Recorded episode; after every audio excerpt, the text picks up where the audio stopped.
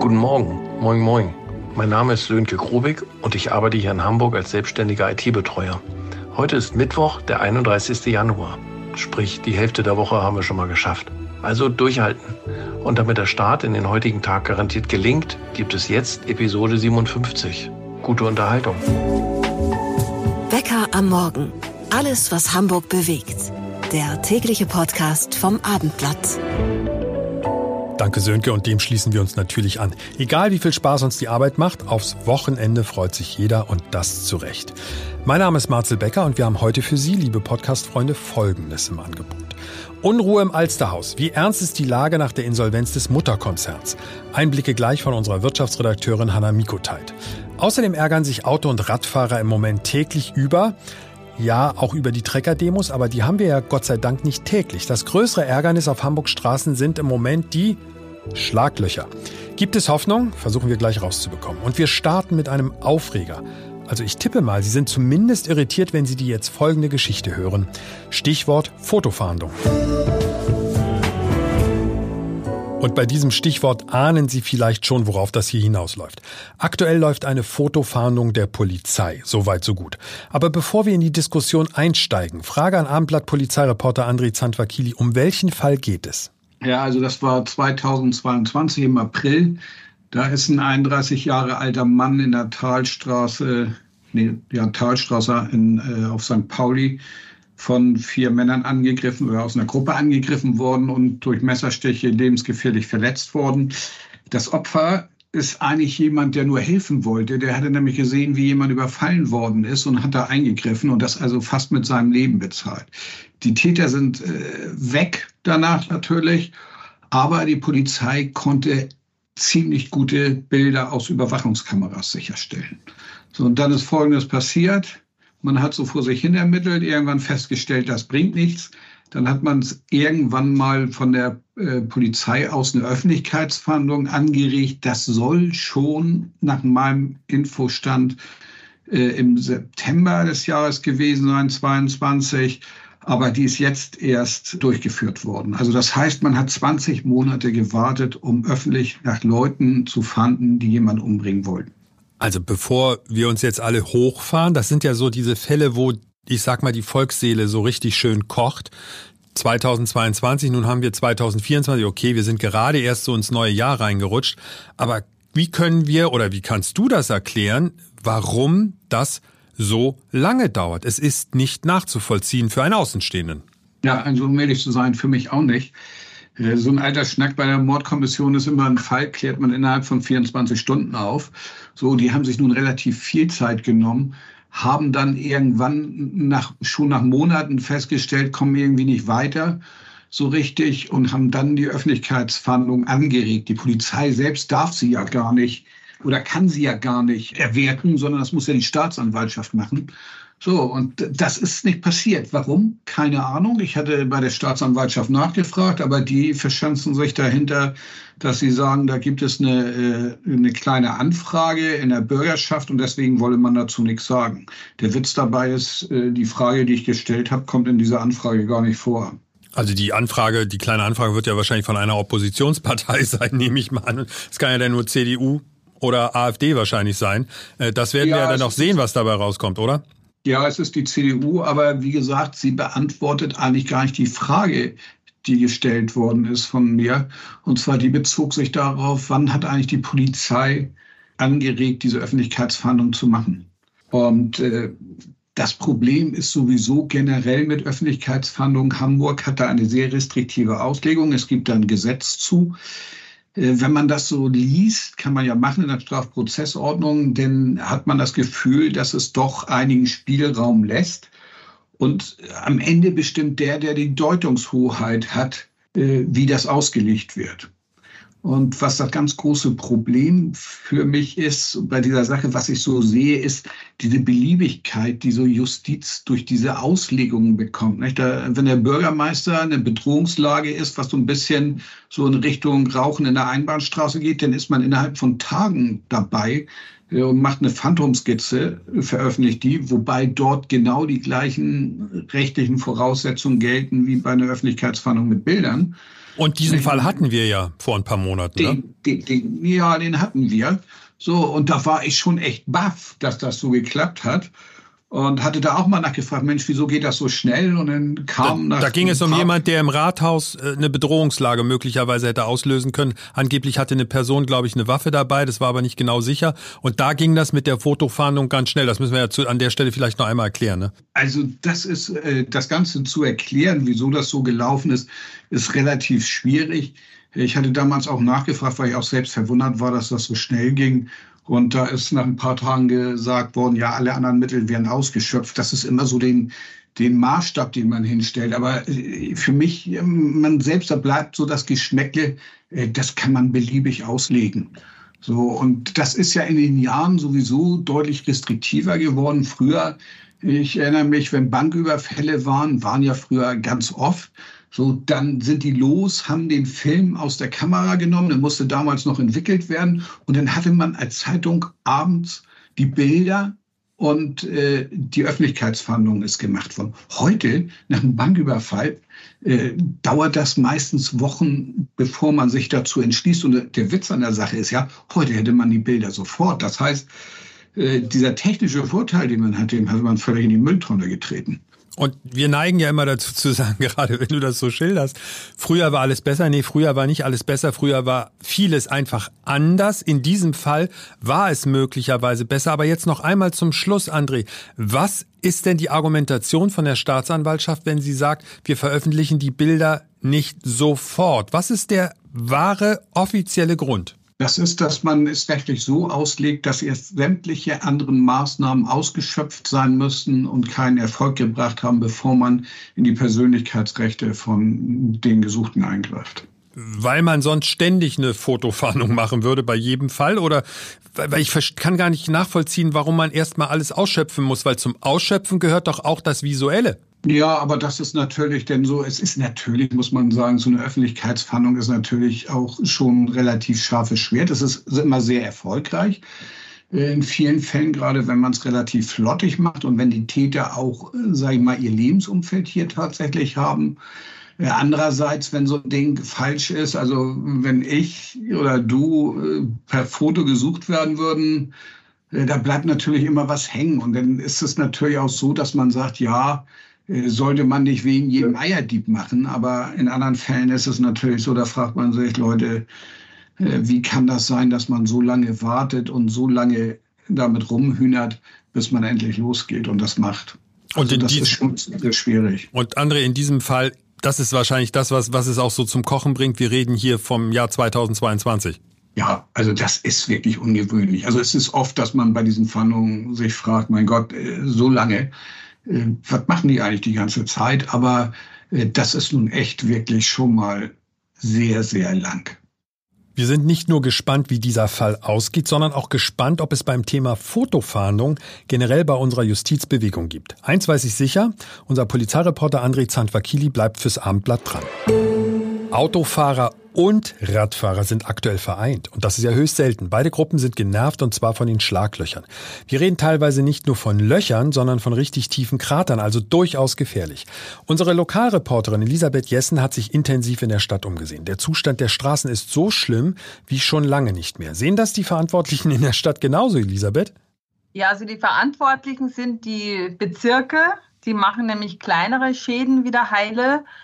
Und äh, in den Bezirken heißt es schon, es ist in diesem Jahr besonders schlimm, was einfach an diesem doch recht kalten Winter liegt, beziehungsweise an diesem Wechsel aus Frost und Tauwetter.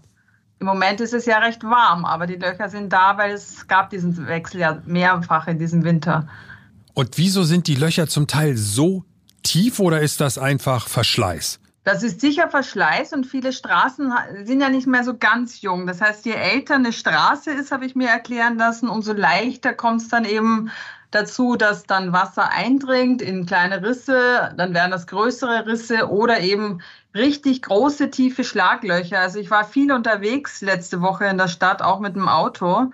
Und äh, da rumst einen schon so richtig durch. An manchen Stellen war sogar die Straße gesperrt, so an der Osterfeldstraße war sie ein kleines Stück gesperrt, weil da so viele Löcher hintereinander waren. dass man die Autos da einfach nicht mehr durchfahren lassen konnte. Naja, und das passte natürlich auch zu diesem latenten Eindruck, den wir alle immer haben. Dieses Land funktioniert im Moment nicht so richtig und dann kommen noch obendrauf die Schlaglöcher. Elisabeth, wie lange dauert es denn so ungefähr, bis, ich sag mal, das Schlagloch wird registriert von der Behörde und bis wann, wie lange dauert es, bis es dann repariert wird? Also wenn es bemerkt wurde, dann geht es relativ schnell. Die einzelnen Bezirke haben gesagt, sie haben eben ihre eigenen, äh, weiß ich gar nicht, wie heißen die, Bau, äh, Bauabteilungen, die dann losfahren. Die haben aber auch externe Firmen beschäftigt und die fahren dann los und äh, schließen so ein Schlagloch. Und das kostet aber auch zwischen 300 und 500 Euro, wenn da so Kaltasphalt reinkommt. Also nicht ganz billig. Und die sind aber auch darauf angewiesen, also nicht nur die Wegewarte stellen solche Schäden fest, sondern eben äh, auch die Bürger. Und man kann das melden über den Meldemichel. Das ist ein Portal im Netz. Wenn man das googelt, findet man das ganz einfach und kann dann sagen, an Straße XY vor Hausnummer so und so ist eben ein Schlagloch, bitte repariert das. Wie sind denn die Aussichten eigentlich? Also gibt es irgendwie eine Ansage, bis wann dann die Stadt schlaglochfrei ist? Das ist wahrscheinlich gar nicht möglich, weil immer irgendwo wieder was aufploppt. Aber die Masse an Schlaglöchern, wann ist das repariert? Naja, solange der Winter uns immer noch mit diesen Kältephasen und den etwas wärmeren Phasen uns eben so eine Witterung beschert, äh, kann man das nicht sagen. Also es wird vom Frühling wird da kein Ende der Schlaglöcher in Sicht sein meine Vermutung. Ja, und das ist ja für Autofahrer auch so nervig, weißt du, das Schlagloch an sich nimmt ja nicht viel Fläche ein, die Absperrung sorgt aber fast immer für einen Stau. Ja, also ehrlich gesagt kann man fast froh sein, wenn es eine Absperrung gibt, so wie an der Osterfeldstraße, weil die meisten sind ja nicht abgesperrt und dann rumst man wirklich so richtig rein, dass man das im Rücken spürt. Also das sind teilweise so große Löcher, die ich da gesehen habe, zum Beispiel, wenn man durch den Stadtpark fährt, da guckt das Kopfsteinpflaster wieder raus, was da früher offenbar verlegt war und wo man drüber asphaltiert hat. Und das ist wirklich richtig tief. Und das ist eben an wirklich vielen Stellen in ganz vielen Stadtteilen, ganz vielen Bezirken. Elisabeth, du hast es ja auf den Punkt gebracht. Eigentlich müssen wir das positiv sehen. Die Absperrung ist dazu da, mich dazu verschützen, dass mein Auto kaputt geht. So ist es. Ja, also im Zweifel äh, wird es dann zwar ein bisschen langsamer, weil sich dann alles auf eine Fahrbahn äh, staut, aber zumindest fährt man in, diesen, in diese tiefen Löcher nicht rein. Und sie sind wirklich wahnsinnig tief. Also ich bin natürlich dann, ja, durch meine Beobachtung bin ich immer aufmerksamer geworden und habe in verschiedensten Stadtteilen festgestellt, dass man einfach in der Dunkelheit wirklich schlechte Karten hat, wenn man die sehen will, weil äh, die sind halt schwarz wie die Nacht und äh, wie der Asphalt und dann rumst man wirklich richtig rein. Und damit ich nicht wieder nur von den Autofahrern rede, die Radfahrer betrifft es ja auch, wenn du auf der Straße fährst. Fahrrad, wenn du mit dem Fahrrad da durch bist, bist, bist du zerlegt. Also da müssen wir uns auch nichts natürlich. vormachen. Natürlich. Und das ist natürlich auch auf äh, Radwegen, das haben auch viele Kollegen mir erzählt, auch auf Radwegen gibt es große Risse und äh, Löcher und wenn ich natürlich als Fahrradfahrer auf der Straße fahre, was ja jetzt auch oft der Fall war, als die Radwege so vereist waren, dann trifft mich das natürlich als Radfahrer genauso. Also ich bin auch mit dem Fahrrad unterwegs und da kann man manchmal auch kaum noch ausweichen. Also das ist eine schwierige Sache, finde ich. Danke Elisabeth Jessen aus unserer Lokalredaktion. Wir schalten einmal weiter zu einem Mann, der sich mit seiner Firma hier in Hamburg unter anderem auch um Schlaglöcher kümmert. Frank Schulz ist Geschäftsführer von der Straßen- und Tiefbaufirma Max Wiede. Frank, warum hat man als Autofahrer immer das Gefühl, die Ausbesserung von so einem Schlagloch dauert so lange? Denn an sich ist die Fläche von so einem Schlagloch ja nicht so groß oder so tief wie eine richtige Baustelle.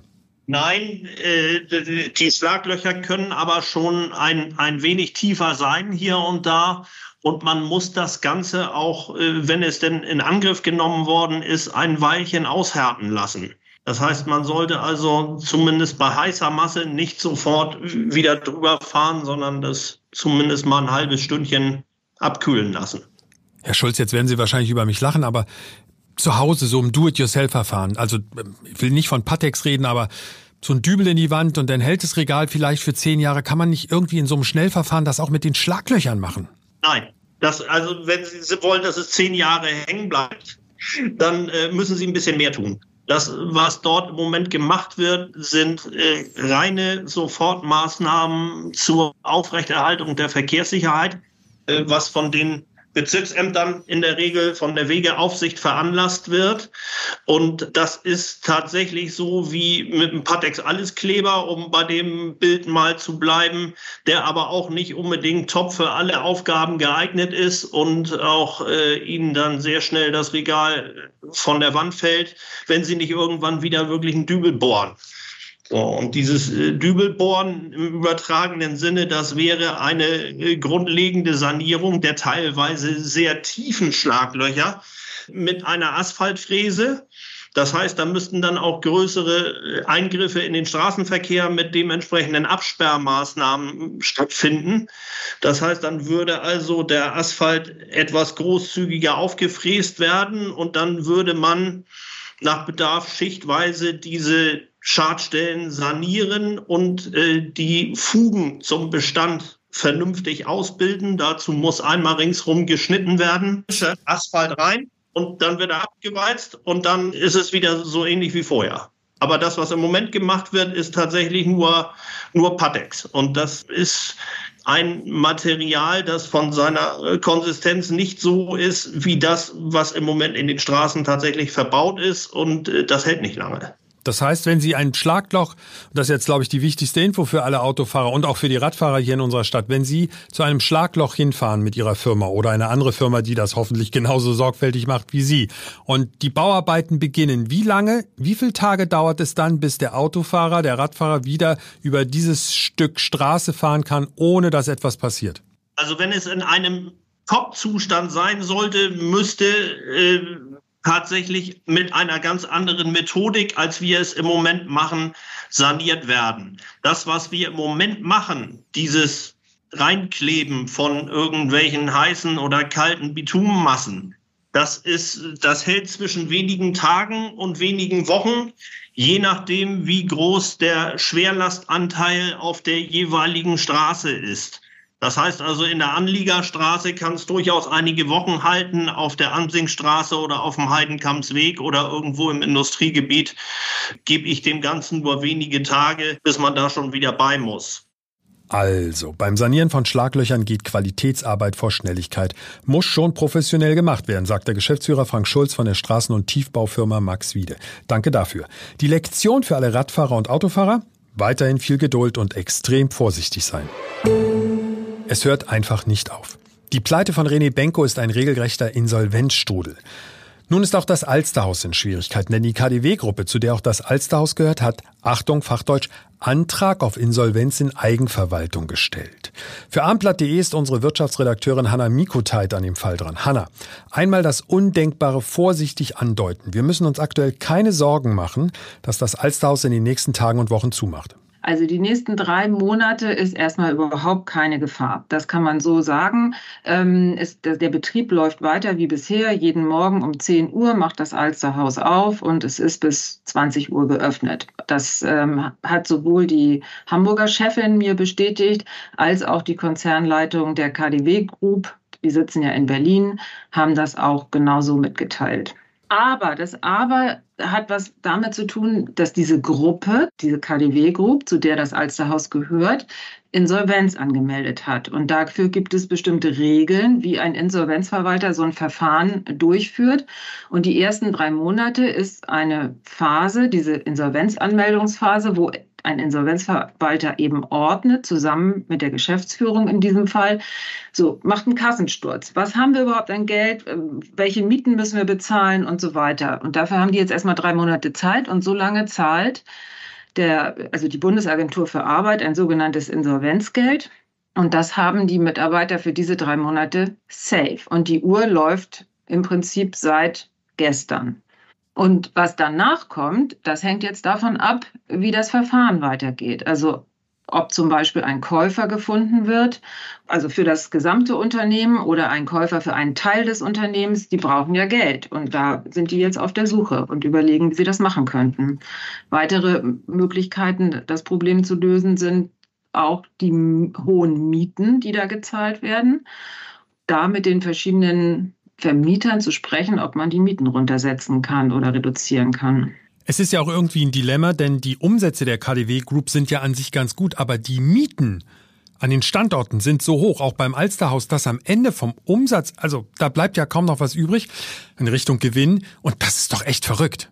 Ja, aber das ist so ein bisschen Teil des Problems, was mit der berühmten Signer-Gruppe zu tun hat. Die Signer hat alle Immobilien, die ihnen selbst gehören. Also ihnen selbst heißt immer auch einer Unterfirma. Das sind ja sehr, sehr viele Unterfirmen. Mit, da haben sie äh, oder ein, eine Masche, sage ich jetzt mal, oder ein Trick war, die Immobilien, die sie selbst haben, und benutzen, da besonders hohe Mieten zu nehmen. Also quasi in Geiselhaft zu nehmen, die, die Mieter. Und das haben sie mit ihren eigenen Kaufhäusern gemacht, was natürlich eine Milchmädchenrechnung ist, weil es am Ende nicht aufgehen kann. Auf der anderen Seite wollte Signa eben, brauchte Geld und hat dadurch natürlich auch eine höhere Immobilienbewertung erreichen können. Wenn sie höhere Mieten haben, ähm, steht die Immobilie besser da. Hanna, nun ist vielleicht die Zeit, die goldene Zeit der großen Kaufhäuser auch vorbei. Vielleicht auch nicht. Das ist ja, der eine Experte sagt so, das geht nur noch im Luxussegment. Der andere sagt, nee, ihr müsst euch wandeln und dann möglicherweise mehr so eine Erlebniswelt sein, etc. Das lasse ich mal alles außen vor, wie es denn nun tatsächlich ist. Einzig und allein an der Sache interessiert uns doch, es könnte tatsächlich sein, dass das Alsterhaus zumacht. Das ist doch unvorstellbar. Also das geht mir auch so. Ich kann mir das überhaupt nicht vorstellen.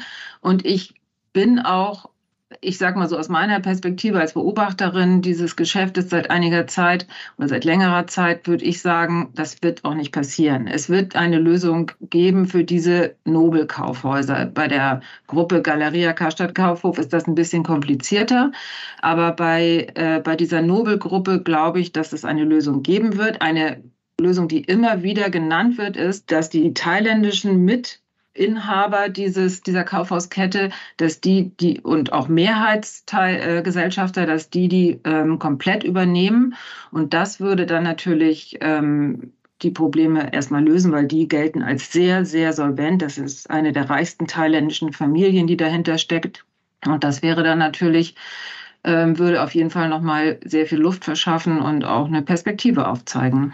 Am Ende ist es ja immer das Schlimmste eigentlich für die Mitarbeiter. Diese Ungewissheit, die tägliche Ungewissheit.